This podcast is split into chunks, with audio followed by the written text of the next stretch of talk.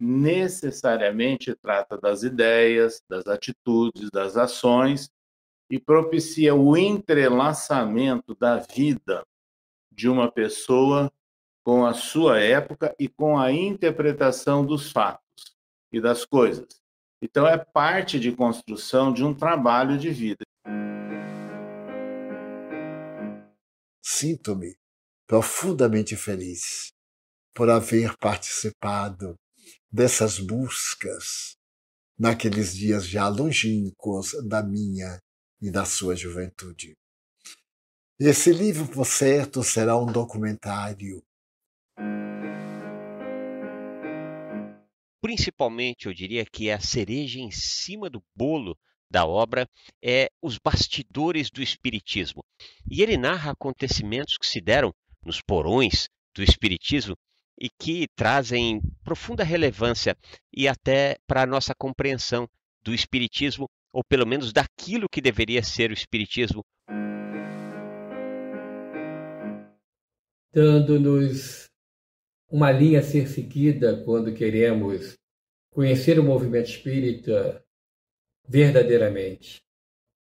É um trabalho muito especial e o que eu recomendo a leitura.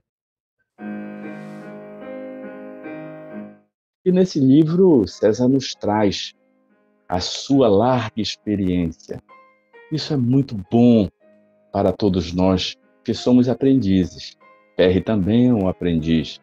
É um aprendiz que executa uma tarefa, que executou uma tarefa e que executa até hoje com as suas palestras, com as suas viagens espíritas, enfim. Perry, bem a exemplo de Galileu, ele continua se movendo. É um trabalho admirável. E aí, sem dúvida nenhuma, ficou claro que era necessário fazer um entrelaçamento né, das várias nuances da nossa existência, desde a valorização da família, dos nossos ascendentes, as experiências profissionais, as experiências espíritas, o conhecimento é, do mundo. E agora com este livro, nos trazendo grandes reflexões, grandes experiências. Aqueles momentos foram momentos desafiadores. Uma vez que a obra deixa bastante claro alguns tantos desvirtuamentos que se deram na doutrina dos espíritos. Eu diria que o livro é mais do que uma necessidade, é uma obrigação para quem quiser é, entender o que é o Espiritismo e principalmente o que tem sofrido o Espiritismo no Brasil. E aproveitem para beber nesta água cristalina das exemplificações e experiências dessa época.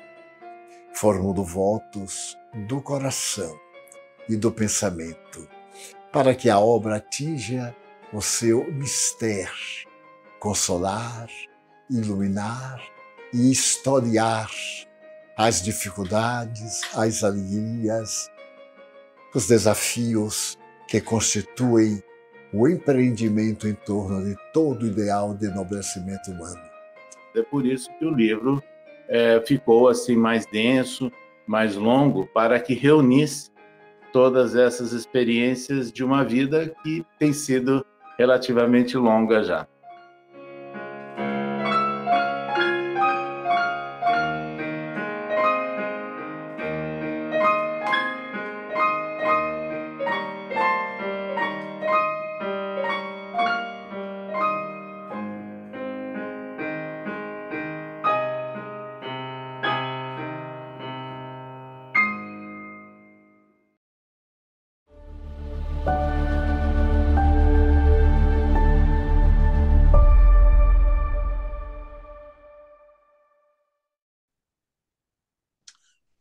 Bem, meus queridos amigos e irmãos, muito boa noite.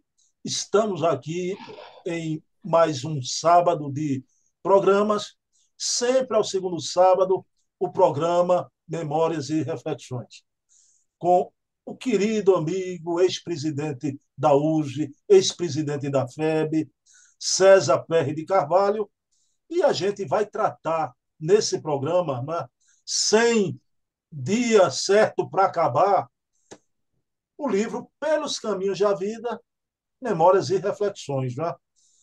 O seu César me presenteou com essa obra, uma obra maravilhosa, né? e quando eu fui ler, é uma obra que trata de toda a trajetória de seu César no movimento espírita. O que a gente vai ver aqui de memória do espiritismo é impressionante, né? Embora que até nesse começo eu quero explicar isso, seu César, porque a gente está se detendo mais no início na família Perry, não é? Então, todo o início da família Perry aqui no Brasil, mas até quando a gente aborda na questão familiar, vai estar repleto o espiritismo, os fenômenos espíritas. Hoje mesmo, a gente vai ver Dona Bebé já com ligação com o espiritismo. Vamos orar a Deus, agradecer ao nosso Pai de bondade infinita a memória do espiritismo no Brasil, através de um personagem que tem toda uma trajetória, uma vivência de décadas desse nosso querido movimento espírita brasileiro. Então, pedindo permissão a Deus e a Jesus, a quem tudo devemos, iniciamos o nosso programa da noite de hoje.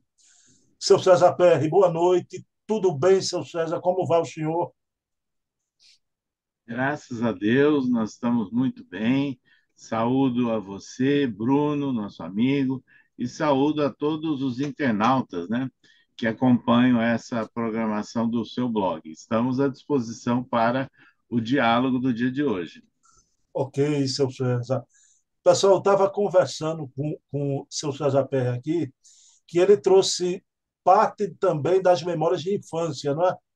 E ele falou lá no, no Guaraná de, de Araçatuba, no refrigerante, e no programa seguinte, com seu conterrâneo aí, Adair Ribeiro, né?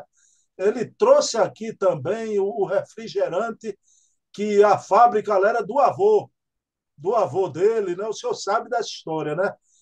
Só que, seu César Perry, eu disse, seu César, a gente vai é, é, pedir um merchandising aí desse refrigerante de Araçatuba.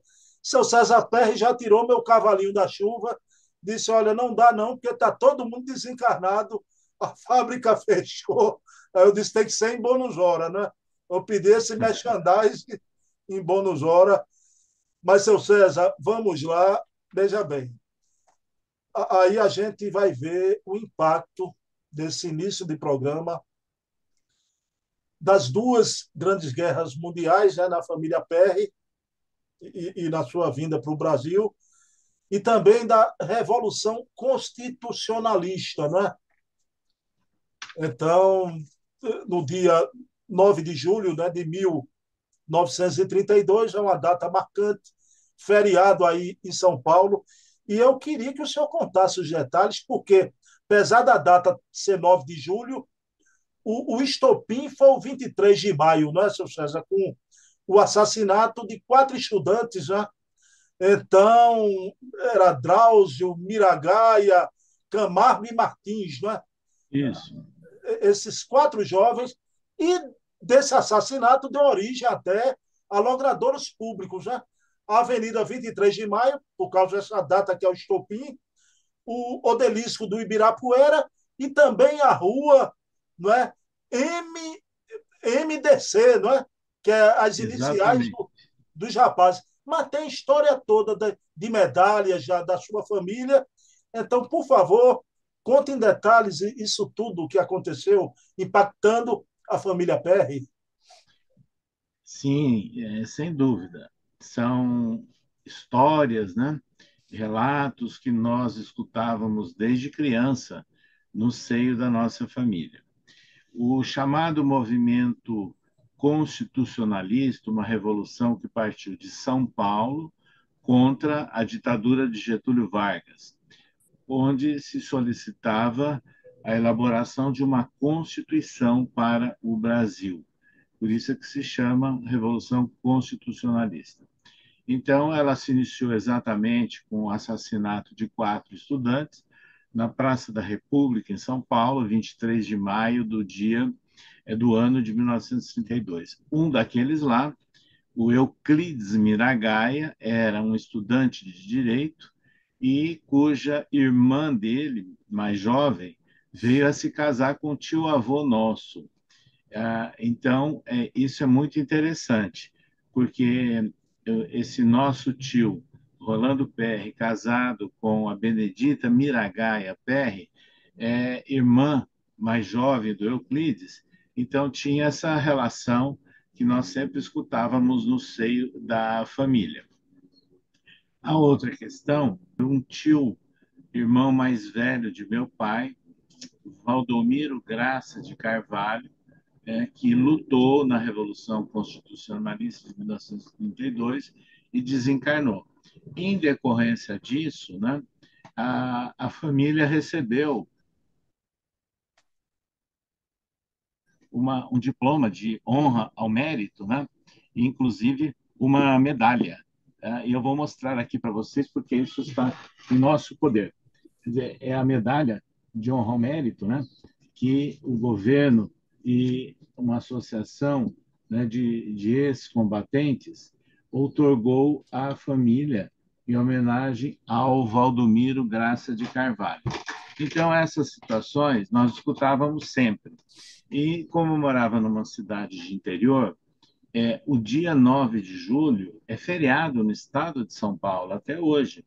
E lá havia, inclusive, comemoração, desfiles. Né?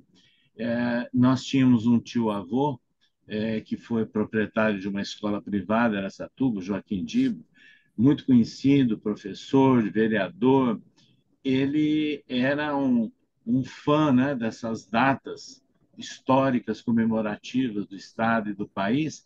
Então, ele ia à Rádio Cultura de Aracatuba e declamava um poema de Guilherme de Almeida. Guilherme de Almeida é considerado o poeta da Revolução Constitucionalista de São Paulo. Então, foi esse ambiente, né? Nós vivemos em família com relação à, à Revolução de 1932. E aconteceu que nós já estávamos residindo no período da infância em São Paulo, quando, em julho do ano de 1957, quer dizer, houve a comemoração dos 25 anos, jubileu de prata da Revolução, nós assistimos a toda a festividade, aquelas iluminações feéricas, holofotes à noite, né? a partir lá do, do Parque de Ibirapuera, e aviões né? circulando sobre São Paulo, jogando flâmulas metalizadas. Essas flâmulas metalizadas à noite, com os holofotes, elas brilhavam no céu. Então, foi realmente um momento né, histórico, inesquecível, que também nós vivemos na nossa família, relacionado com a Revolução eh, de 1932. Seu César, veja bem, o, depois dessa revolução constitucionalista, né, a gente vai ter o impacto das duas guerras. A minha primeira pergunta sobre isso, é, a gente vai se deter na Primeira Guerra. Né? Há um fato impressionante né, do, dos seus bisavós, né? porque parece que eles foram escoltados né, pela Marinha Inglesa. Eu queria saber por quê. É um momento de tensão, né, um momento muito sério, muito grave, e depois, aí sim, o, o, o, o seu tio, né? ele serviu ao exército italiano, não é? Sim. E por isso, quando veio para Araçatuba, é, se tornou cônsul honorário da, da Itália. Então, fale desse momento, de, dessa agonia que os bisavós passaram e sobre o seu tio. Exatamente. A, nossa família Perry e outros amigos, né, que eram imigrantes da Itália, chegaram no Brasil no final do século, na última década do século XIX, e se estabeleceram em Taquaritinga. Acontece que eles eh, se saíram bem na profissão, nas atividades deles, e resolveram voltar para a Itália. O meu bisavô é, materno, né, que é o, o Gaetano Perry e Rosana Casale Perry retornaram à Itália duas vezes. A primeira vez no ano de 1910, levando todos os filhos. Aí retornaram dois anos depois para o Brasil e no ano de 1917 eles é, planejaram retornar em definitivo para a Itália, então voltaram para a Itália. A viagem naquela época era em navio, né, atravessando o Oceano Atlântico. E o que, que aconteceu? É, estava em plena Primeira Guerra Mundial e os navios alemães estavam bombardeando, né, atacando embarcações. Inclusive, teve embarcação brasileira mercante que foi atacada, né, perdendo mercadorias, inclusive aqui de São Paulo, isso é da história, e muitas outras. Então, quando o navio em que uh, meus bisavós e tios-avós, a minha avó, né, estava uh, embarcada também, estava chegando próximo ao continente europeu, navios britânicos, da Marinha de Guerra Britânica, escoltaram o navio para evitar ali algum ataque alemão. Então, nessas condições é que eles chegaram, aportaram lá no território da Itália. E ali eles permaneceram, né? É, até a desencarnação do meu bisavô, 1921, aí retornaram em definitivo para o Brasil. Mas, concomitantemente, aí tem um outro fato. Um dos amigos é, de, de família de imigrantes italianos que se estabeleceram em Itaquaritinga também retornaram à Itália, a família Marinelli. E Albino Marinelli, que depois veio a se casar com uma tia-avó nossa, veio a ser meu tio-avô, e na prática ele e a esposa, G, foram na prática avós mesmo, porque eles acabaram criando a minha genitora. Então, ele foi, eles foram para a Itália, a família Mira, a Marinelli, e ele era jovem, então ele foi convocado e serviu o exército italiano. Inclusive, compareceu em combate lá é, nas lutas da Primeira Guerra Mundial. E a nossa tia, filha dele, tem inclusive é, uma medalha né, de honra ao mérito, porque ele foi um dos poucos que retornou vivo né, do pelotão que ele integrava dentro do exército italiano. Aí ele retorna para o Brasil, também nos anos 1920, e se estabelece em Araçatuba, depois se casa com essa nossa tia-avó, e depois, com o falecimento da nossa avó, eles adotaram a nossa genitora bebê. Então, na prática, eles são meus avós.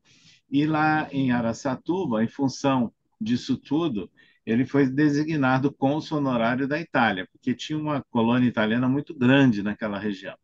Então, a, a Primeira Guerra Mundial, ela também faz parte né, das tradições, das lembranças, da história da nossa família. É, a, a, essa história da, da, dos bisavós já escoltados é uma saga mesmo, né? digna de filme. É, né? Impressionante. De filme. Mas, seu César, aí vamos para a Segunda Grande Guerra. Né? Uma coisa que eu achei interessante, eu não sabia, né? eu, apesar de não estar tão jovem, eu não acompanhei aquilo tudo. O, o, o gasogênio foi usado como combustível, né? e na traseira dos carros era um cilindro do tamanho do bonde, né? Usavam. E eu queria saber do senhor uma coisa que eu fiquei impressionado é sobre seu Rodolfo, seu pai, porque durante a Segunda Guerra ele foi convocado para o exército, chegou a ser preparado para a guerra, né? Eu queria que o senhor detalhasse isso para a gente. E não sei, o destino não quis, né? Ele chegando na Itália, graças a Deus, né? a guerra acabou, mas ele já estava em solo italiano, né? Se eu podia narrar a Segunda Grande Guerra e o impacto aí na Sim, família. Exatamente. No contexto da nossa família, há também vários relatos né, que nós escutávamos desde criança.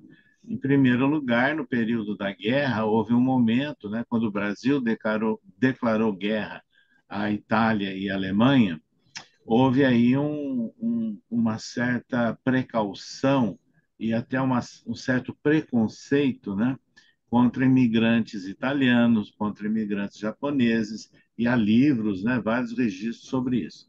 No caso da nossa família, é, pelo fato da posição né, social que eles tinham em Aracatuba, eles foram até orientados por delegado de polícia, por advogados, para terem ali algumas precauções, né? E alguns até é, o que era possível naquela época, hoje não é mais, acabaram fazendo novos registros de nascimento aqui no Brasil, embora fossem cidadãos italianos. Né? E o nosso tio deixou de ser tio-avô, deixou de ser cônsul honorário da Itália em Araçatuba, mas o que eles contam também é que houve um momento em que, por orientação do governo federal, era uma obrigação não acender iluminação à noite. Então, havia um blackout à noite em algumas regiões do estado de São Paulo, inclusive lá em Araçatuba. E houve racionamento de combustível. A solução foi o gasogênio, em que eles usavam tambores imensos, né, semelhante a esses cilindros de gás hoje que colocam na traseira de veículos, né? É, e era o gasogênio que alimentava é, o, os veículos. E aí é um fato interessante. O nosso tio-avô mais velho, José Perry, ele se formou médico em Nápoles, na Itália, veio para o Brasil, fez o exame né, para revalidar uh, o diploma no Brasil e exerceu a medicina em Birigui, em Araçatuba, em Bitinga e depois em Catanduva, cidades do interior do estado de São Paulo. Quando ele residia em Birigui, que é uma cidade próxima, muito vizinha de Araçatuba, é, é, ele atendeu muitos pacientes. E aí, é, muito próximos à família. E no, há, há cerca de seis, sete anos atrás, nós estávamos fazendo uma palestra na cidade de Andradina, interior de São Paulo, quando encontramos um dirigente que já tinha mais de 80 anos, né, e que nós já conhecíamos, Norberto Vicente. Aí ele nos fez o seguinte relato. Ele falou: Olha, na minha infância, eu morava ali perto de Araçatuba, eu fui intoxicado com o gasogênio, que era o combustível dos veículos da época, e quem salvou minha vida foi o seu tio, o doutor José Perry. Então, veja, é, é um fato também interessante, né, relacionado com o período da guerra. No caso de nosso pai, Rodolfo Graça de Carvalho, ele era solteiro ainda, residia em Olímpia, né, junto com seus pais, interior de São Paulo, e foi a época em que ele eh, estava servindo né, o exército como uma obrigação e foi convocado né, para a, se preparar para a Segunda Guerra Mundial. E ele passou por momentos de treinamento junto a tropas do Exército em Mato Grosso, depois na região de Jundiaí, e finalmente ele foi levado para Natal e Fernão de Noronha, onde havia uma base né, de militares americanos, né? E aí então ele teve muito contato, né, com soldados americanos, treinamento com soldados americanos, e ele era na, oficial, né? Segundo tenente naquela época. É, nessa condição, ele integrou o, o regimento de artilharia antiaérea. E nesse, nessa condição, ele, ele e a tropa embarcaram num navio de guerra brasileiro para a Itália. Mas acontece que quando o navio aportou na, no continente africano, na cidade de Dakar, aí chegou a notícia da, do encerramento da guerra. E, em consequência, então, eles retornam para o Brasil. E então nós temos, inclusive, as identificações, as pulseiras, né, metálicas que eles eram obrigados a usar. É, temos todos esse material e os registros oficiais, tanto que houve uma lei é, no regime militar brasileiro, a partir de 64, é, que é chamada Lei da Praia, que dá uma pensão para aqueles que foram à guerra ou que se prepararam à guerra, que tem o para a lei tem o mesmo valor. Então, meu pai passou a ter um uma, direito a uma pensão como segundo tenente do Exército Brasileiro. E após a desencarnação dele, a nossa mãe, inclusive, herdou essa pensão. Então, são fatos né, que relacionados né, com a Segunda Guerra Mundial que nós eh, vivemos né, é, no seio da nossa família. Inclusive em casa, né? O nosso genitor tinha até como lembrança uma granada desativada, obviamente desativada. Então tudo isso fez parte, né, da nossa uh, infância, das nossas tradições familiares. Meu Deus do céu, ainda bem não houve guerra, seu César, e ainda bem não se transformou esse imbróglio todo numa pensão para a família. Exatamente. Ainda, ainda bem. Ô, ô, seu César, só para informação, né, a gente está falando, vai falar de Dona Bebé, a gente citou o seu Rodolfo. Qual foi a data da desencarnação de seu Rodolfo, seu César? Veja, como patriota, ele desencarnou no dia 15 de novembro do ano de 1988. Como patriota? É, 15 de novembro, é o dia da ah, República. Ah, dia da República, né? Inclusive, a gente está é, é, é, é, bem pertinho, próximo. Né? próximo agora, né? Mas, seu César, vamos agora na, na fase que, que eu gosto de tudo, né? Mas tem um pessoal que, que quer a, a coisa espírita, né? Para mim, e, e, isso aí, eu tenho aprendido muito com o Luciano Klein, né? Como é importante a gente contextualizar. Né? E, e permita eu falar aqui, estou brincando, mas o senhor que enfrentou, que uma pessoa com décadas de movimento espírita enfrentou as lutas no movimento espírita, mas o senhor veio de uma forja aí da família que não é brinquedo, né? Não é brinquedo. Então, mas meu amigo, veja bem, a, a dona Bebé, o período pré-espírita, mas eu percebo, seu César, que parece que já há um influxo da espiritualidade, né? Sim. Uma atração, né? levando Dona Bebé para o espiritismo. Primeira pergunta que eu lhe faço. Ela era de família católica, ela era católica, né? Mas parece que ela não frequentava missa, não, não é? O senhor tem lembrança dela frequentando missa? Então, é, desde a minha infância, né, ela casada com filhos, não. Apenas comparecia em algumas cerimônias, né, é, de ordem familiar, mas não como rotina. E, e é interessante que ela, embora fosse católica, eu diria, era católica por tradição, né?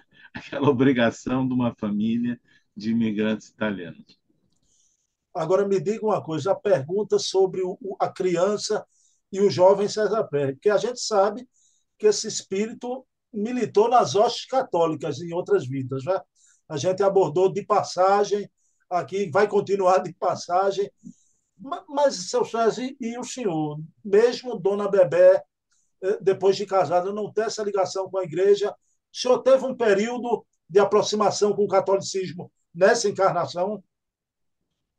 Olha, é, é muito interessante isso, porque a, a, nossa genitora, desde a adolescência dela, embora vivendo no contexto de uma família de católicos, né, por tradição, ela tinha sempre assim alguma ligação, alguma uh, tendência, né, de conhecer coisas de ordem espiritual, fenômenos e coisas desse tipo. Então isso fez parte da adolescência, da juventude dela e depois da madureza também. E nessas condições, é, é, eu conheci é, ainda na, na infância, eu ouvia algumas informações né, é, sobre um centro espírita que tinha em Birigui, né? É, meu tio José, aquele que foi médico, né? ele é, era espírita, já frequentava aquele centro. Eu escutava assim de uma forma distante. Mas aí nós tivemos um contato é, antes do, do espiritismo propriamente dito. Eu, pessoalmente, uh, vinha a conhecer, inclusive, em função de fenômenos mediúnicos, uh, medianímicos, melhor dizendo, que eu vinha apresentar a partir de oito anos de idade. Nós morávamos em São Paulo, a nossa genitora era professora em São Paulo e e procurando médicos, inclusive no Rio de Janeiro eu fui levado, e como detectaram que não havia nenhuma enfermidade, nenhuma anomalia orgânica, a, a nossa genitora e outros familiares preocupados, né?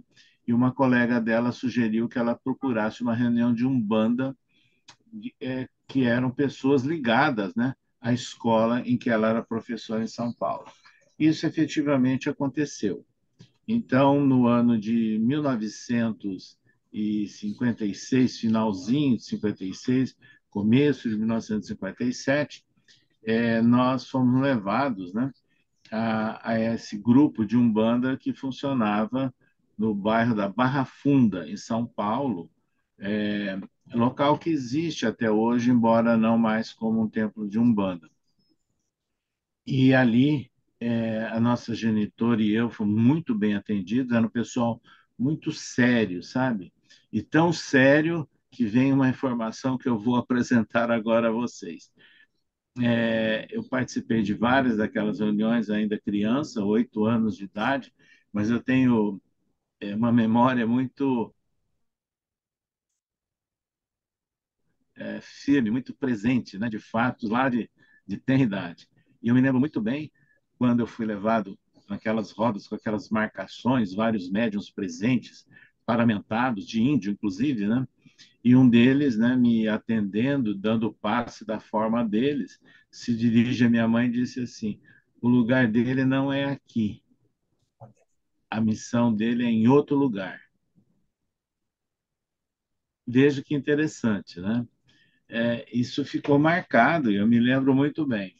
Meses depois, né, nós fomos a Araçatuba, né, nossa cidade de origem, de passagem, e então a nossa genitora procurou uma médium espírita, que era conhecida na cidade, dirigente de um centro espírita, a Rosa Protete, do Centro Espírita Bezerra de Menezes.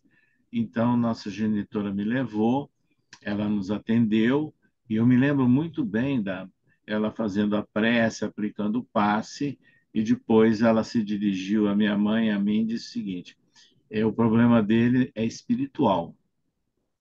Ele recebe influências de espíritos de vidas passadas, e lá da época do Império Romano. Então, o trabalho agora é levá-lo para um tratamento espiritual. Então, vocês têm que frequentar centro espírita.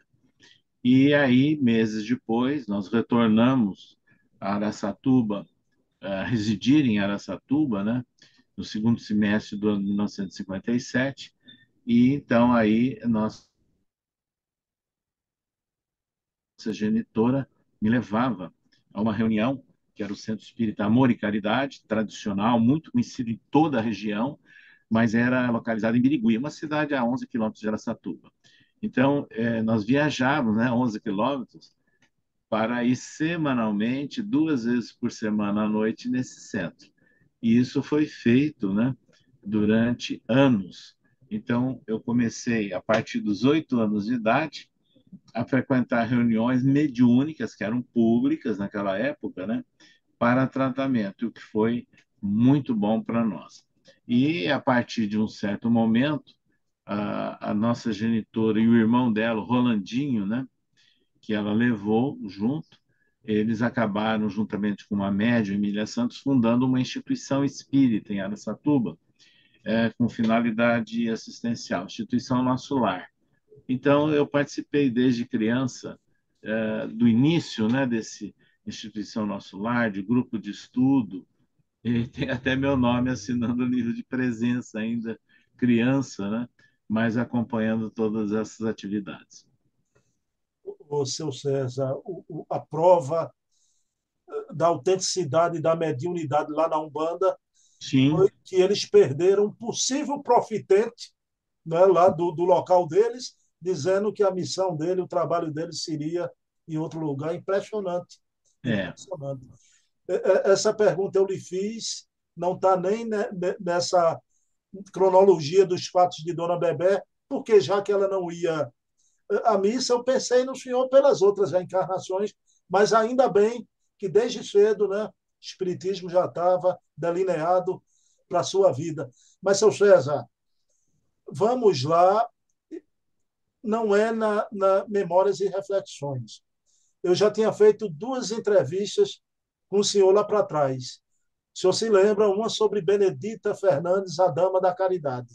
Sim. Naquela entrevista, o senhor me contou um fato, isso faz um, ano e meio atrás já, e, e, o nosso programa tem uma playlist, o pessoal está assistindo, acompanhando suas memórias.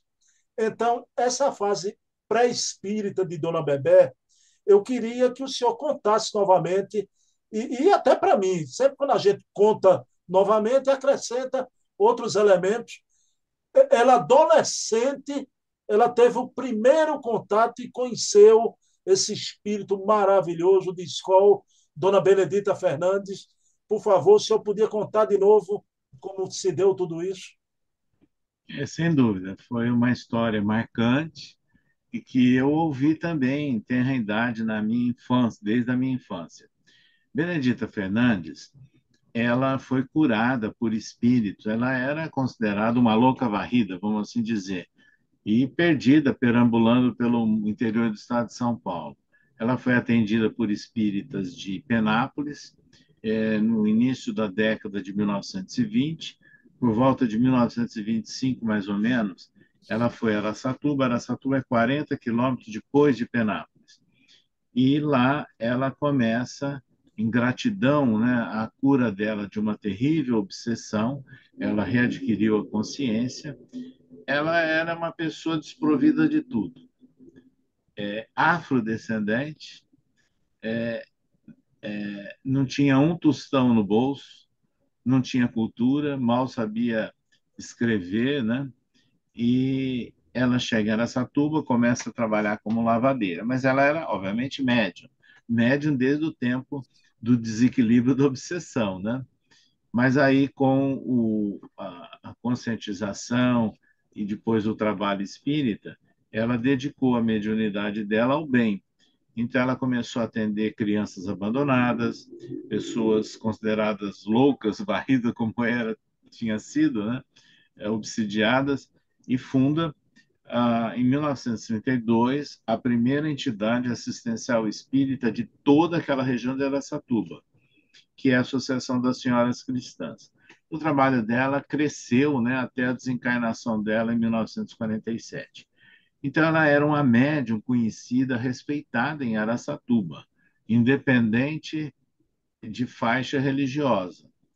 E nossa bisavó, a Rosana Casale Perry, aquela que ficou viúva na Itália em 1921, retorna com seus filhos para residir em definitivo no Brasil.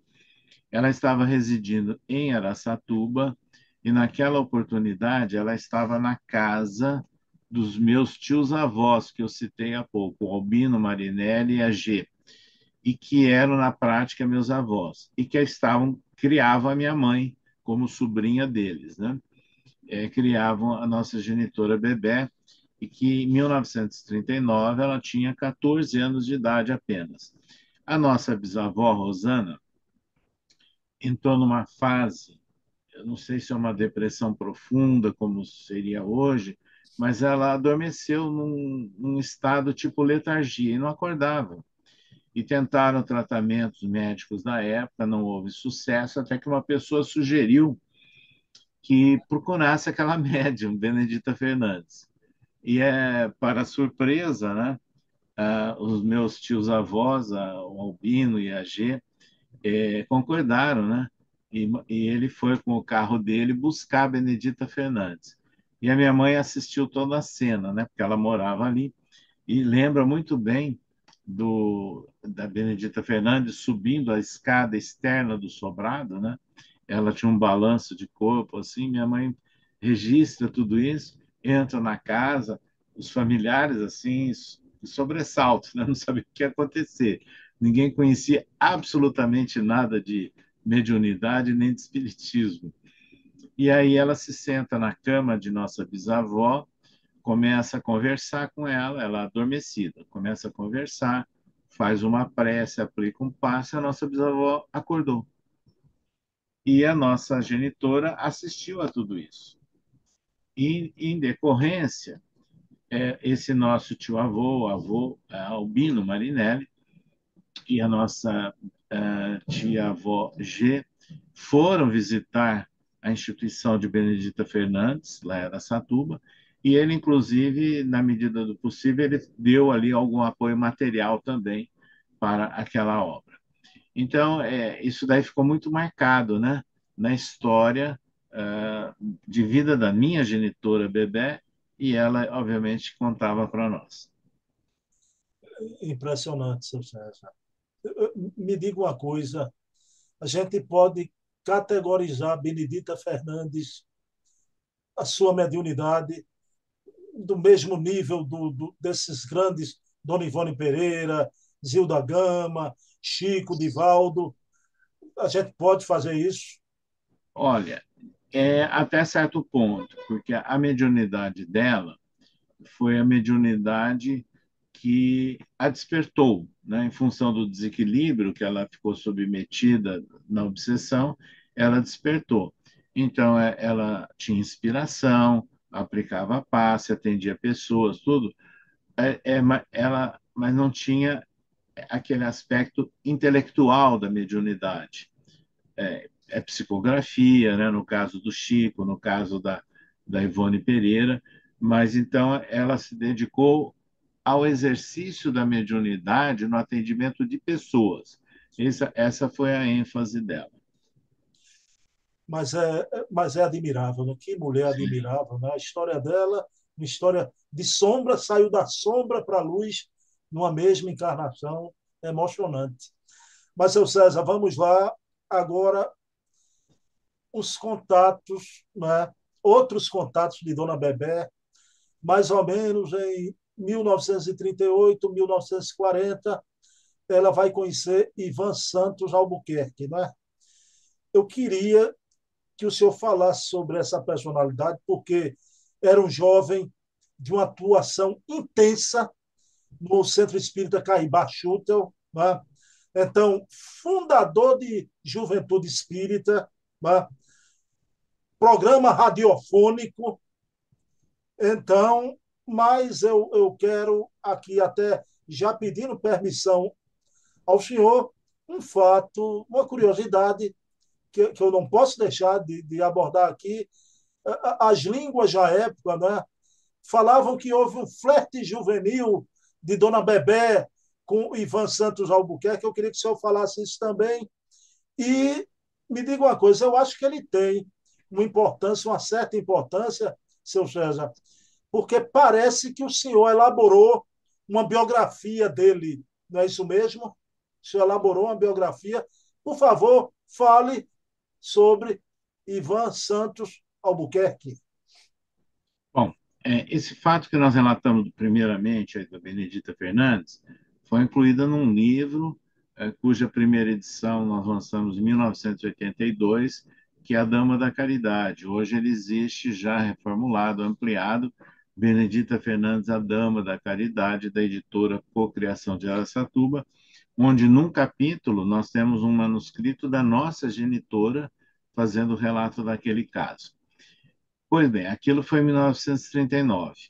O que você está colocando agora do Ivan Santos Albuquerque foi entre 1940 e 1942.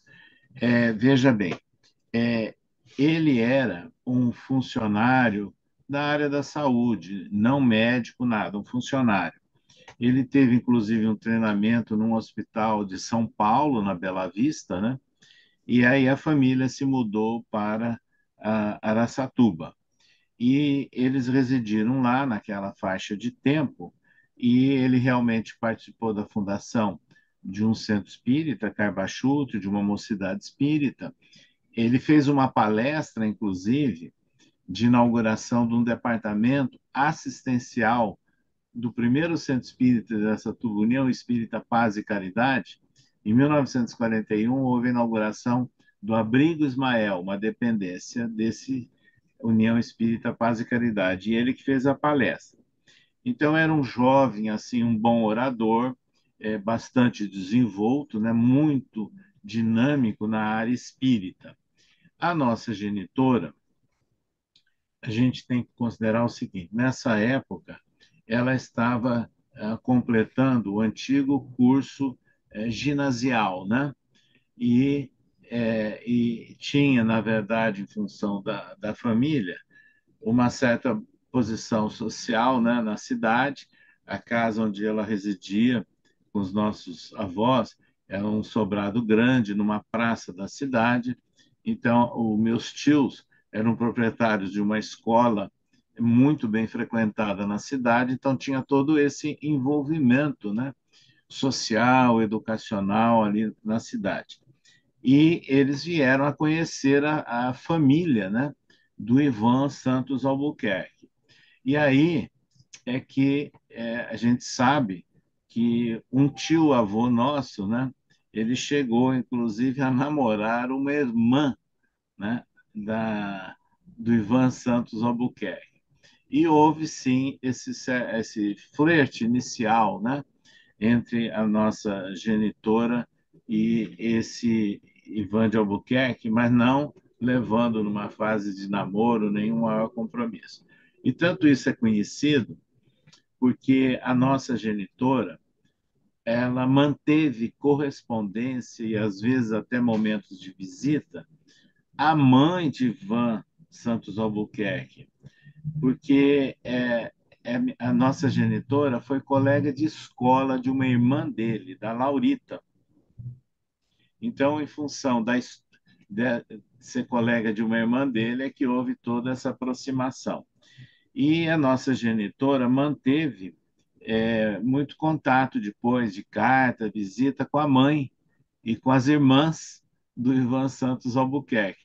Isso, inclusive, até o final dos anos 1990.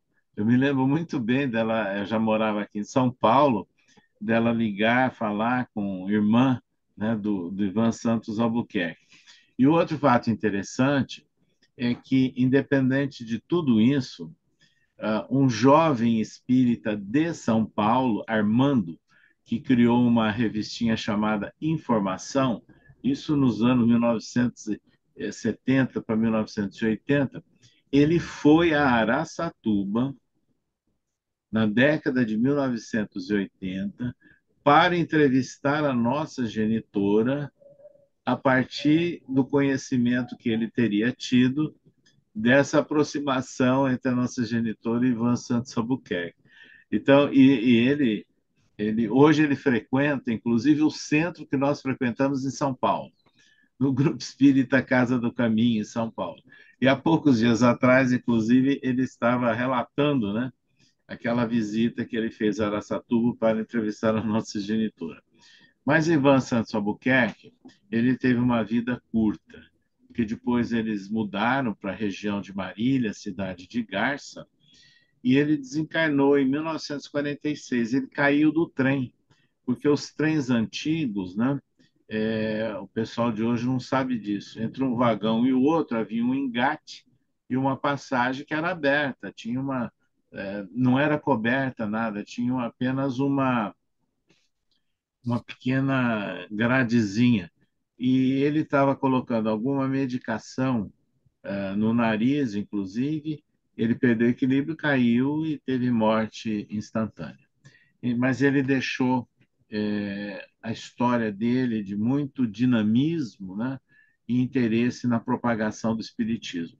E nós escrevemos a primeira biografia de Ivan de Albuquerque, fomos nós que escrevemos e divulgamos, né? pela imprensa espírita no início dos anos 1970. Essa biografia é reeditada ainda, seu César, não? Não, ela está presente. É, se você procurar no, no, no, no, blog do Ismael Gobo, uh, aquele boletim né, de notícias do Espiritismo, você encontra lá, uh, como também na internet você pode encontrar, né, e, e, embora exista num livro de vultos de Araçatuba e região, ali tem a biografia dele também. Então, por, por, por dever de ofício, já que eu estou mergulhando nas suas memórias, eu vou lá no blog do Ismael, vou ler a, a biografia. É. Mas, seu César, vamos lá, não é? Outra personalidade que sua mãe conheceu foi um escritor Almir Rodrigues Bento, né? autor de uma Sim. obra Sol. Pessoal, essa obra desse escritor, Almir Rodrigues Bento, foi prefaciada por nada mais, nada menos que o grande Menotti Del Picchia, né? da Academia Brasileira de Letras. Mas está aí um contato espírita. Onde é que o espiritismo entra na obra desse escritor, Almir Rodrigues Bento, seu César? Almir Rodrigues Bento também era um jovem radicado em Araçatuba, espírita, também militante. Trabalhava com jornalismo e estudou na escola dos nossos tios, naquela escola privada. E foi apoiado, porque ele era assim muito genial, né? Teve apoio do, de familiares nossos, inclusive. E ele escreveu e publicou livros em Araçatuba, depois ele se muda para São Paulo, capital, é, trabalhando no jornalismo, e morando já em São Paulo, ele lançou um livro chamado Sol, de poemas. E aí, em função do, dele ser jornalista, de contatos com literatos, ele conheceu Menotti Del Pique, que é um grande poeta né, de São Paulo, e que na época já era membro da Academia Brasileira de Letras. E foi exatamente o Menotti Del Pique que fez o prefácio desse livro, Sol. Então, nesse livro ele tem poemas, né, de inspiração espírita também, é porque é um livro assim geral, não é um livro espírita, é um livro de poemas em geral. E ele também teve uma vida curta, ele desencarnou em 1945, né, vitimado por é, tuberculose, que era muito comum né, na, naquela época. E a nossa genitora também o conheceu, né, lá em Aracatuba, em função dessas ligações de escola, né, é, não, não por, pelo fato dele ser espírita, mas em função de escola. E é, depois os familiares dele em Aracatuba permaneceram na cidade e nós o conhecemos não ele, conhecemos a família. Uh, várias irmãs dele nós chegamos a conhecer lá em Araçatuba, hoje já desencarnadas. E o outro fato é que no ano de, no, no ano de 1993, 1994, nós já morávamos em São Paulo, mas a, foi fundada a Academia Araçatubense de Letras. E eu fui convidado para participar porque naquela altura eu já era autor de livros espíritas e de livros profissionais da odontologia, né? Então eu fui convidado, então eu fui, eu sou membro fundador da Academia Araçatubense de Letras. Hoje eu me afastei já há algum tempo porque não estava lá na rotina mais, né? E o que aconteceu? É, cada membro fundador tinha direito a dar o nome a, uma, a sua cadeira como tem a Academia Brasileira de Letras. Então, a cadeira que eu passei a ocupar, que é a número 4, eu dei o nome de Almir Rodrigues Bento. Então, hoje, a Academia Araçatubense de Letras, eu não estou mais lá, né? Eu sou membro, assim, honorário, mas tenho a cadeira número 4 tem o nome de Almir Rodrigues Bento. Bom, é, você, por vias transversas, né? sempre Dona Bebé conhecendo alguém e que tinha algo a ver com o espiritismo é impressionante, né? Mas aí já uma amiga mesmo próxima dela, Áurea Pontes Rio, né? Ela, essa amiga tinha um pai, né? E o pai criou um centro espírita, né? familiar, mas esse centro tinha tudo que tem um centro espírita, né? assistência espiritual, desobsessão. Pergunta que, que eu lhe faço, seu César, Dona Bebé morava ali nas cercanias, né? O senhor acha que ela fugiu dessa realidade, apesar de Dona G, que o senhor citou lá atrás, parece que era bem rigorosa com Dona Bebé, seu César, era assim. Sim. Mas o senhor acha que é. ela burlou a, a vigilância de, de Dona G e conseguiu conhecer essa realidade? É, são fatos típicos né, da adolescência e de etapas da juventude. A nossa genitora, tanto no antigo curso ginasial, como depois no curso de normalista, né, que era a formação de professora né, para o magistério, é, ela tinha como colega Áurea Pires do Rio, que está é, encarnada até hoje, né? tem 96 anos de idade, lúcida e mora em São Paulo. Eu tenho contato com elas até hoje. Então, essa senhora, a Áurea Pires do Rio, colega da nossa genitora, o pai dela era espírita, Antônio Pires do Rio. E ele fundou um centro espírita, na época, por volta de 1940, funcionando no fundo da residência deles, que não era longe, é, é, diria que a duas quadras e meia apenas da, de onde residia a nossa genitora enquanto solteira. E aí elas eram colegas e amigas, né? É, nossa genitora acabou conhecendo, lógico, a família deles, é, é, teve contato, né? É, com médiums, mas assim, sem comentar, sem informar nada para a família, mas teve esses contatos. E é interessante que ali, na, nesse grupo, né? É, desenvolveu-se também uma médium, que nós citamos no livro, Maria de Lourdes Camargo Pinto, que ela, ela veio a, a ser cunhada, né, depois da dona Áurea, essa professora, mas a dona Maria de Lourdes, eu a conheci como médium também em Araçatuba ainda, né? e que depois veio a ter muito contato também com a minha mãe. Então foi um fato interessante, né? que só não progrediu em função né, da, daquele preconceito, aquelas intransigências familiares que eram muito comuns naquela época. Né? Mas a minha mãe chegou a ter esse contato com o espiritismo naquela época.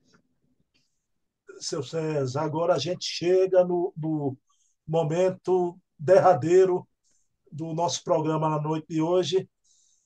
E eu queria trazer um fato aqui que eu compreendi mal na época, não é? porque na sua obra o Senhor me deu de presente a obra Pelos Caminhos da Vida. Minha mãe ainda não estava doente, eu comecei a ler devagarzinho.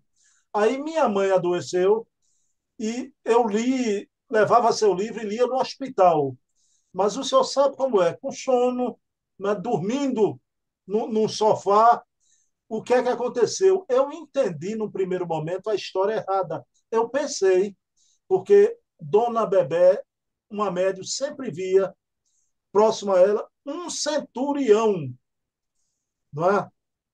E depois eu vou até detalhar aqui. Teve uma palestra sua e que foi citado o centurião.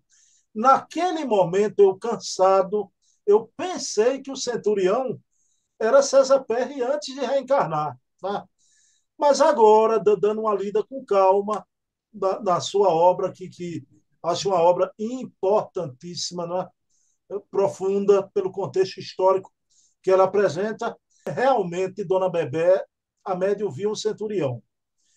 Mas quando o senhor foi a Araçatuba aí com calma, o senhor proferiu uma palestra e outra médium afirmou, não é? Seu, não sabia, não tinha visto o senhor. Seu filho está palestrando aqui, está aqui, porque eu estou vendo um centurião à porta, não é? a gente conhece, o senhor teve a bonomia de estar aqui no programa passado, que teve reencarnação nas hostes católicas. Né?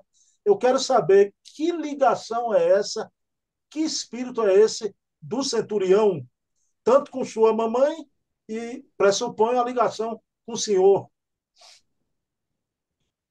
É interessante. Eu acabei de citar aqui há pouco que ligado àquele centro né, do, do, que funcionava no fundo de uma residência lá em Araçatuba, ah, do, do, pai né, da, da, professora Áurea Pires do Rio, uma cunhada dela era médium, Maria de Lourdes Camargo Pinto, né, que acabou desenvolvendo, trabalhando, e eu até cheguei a conhecê-la mais tarde. Quando a nossa genitora ficou grávida, é, a nossa gestação, certo dia, essa médium, Maria de Lourdes Camargo Pinto, chegou para nossa genitora e disse o seguinte: Eu vejo uma luz azulada e um centurião romano que a acompanha. Então, isso foi, foi descrito informado à nossa mãe, ela não era espírita ainda, né? Durante a nossa gestação. O tempo passou e uh, o interessante é que a, a nossa genitora resolveu que eu chamaria César. Uh, acontece e que o nosso genitor, no dia do registro, ele chegou e disse assim: Olha, bebê, eu acho que deveria colocar o nome do meu pai também, que era Antônio, meu avô. Então foi, fui registrado como Antônio César. Pois bem, o tempo passou. É, certo dia estava na, na, nossa juventude lá fazendo uma palestra no centro espírita de Araçatuba e a nossa genitora estava chegando no centro, a parte de fora, um sobrado, e essa médium, dona Maria de Lourdes Camargo Pinto, falou assim: Ô bebê, tudo bem? O seu filho está aí dentro do centro? Ela falou: Está. Ah, porque aquele mesmo centurião que eu descrevi a você, ele está aqui à porta. Então, é, houve essa descrição. E ao longo da nossa vida, eu tenho recebido assim muitas informações espontâneas no Brasil e fora do Brasil. Olha o detalhe, fora do Brasil. De pessoas que mal me conheciam e que descrevem, às vezes, a presença de um centurião romano guardando a porta de onde eu estou. E num desses locais, o médium viu, teve uma visão tão marcante, tão forte, que levou um susto, porque ele achou que fosse um, uma pessoa encarnada. E de, de, sofreu um impacto até. Então, qual é a informação que nós temos? Né? Porque a, a esses médios, inclusive, um deles eu perguntei, mas você viu como é que era, como é que ele estava? É, ele descreve, né? Vestido a caráter de soldado, de centurião romano mesmo, e que ele é um dos espíritos que nos protege. Então é por isso que ele é visto muitas vezes onde nós estamos. E obviamente tem vinculação dos templos lá do Império Romano. Seu César, então, Império Romano, depois as hostes católicas já. O senhor gosta muito da Itália? A Itália mexe com o seu coração?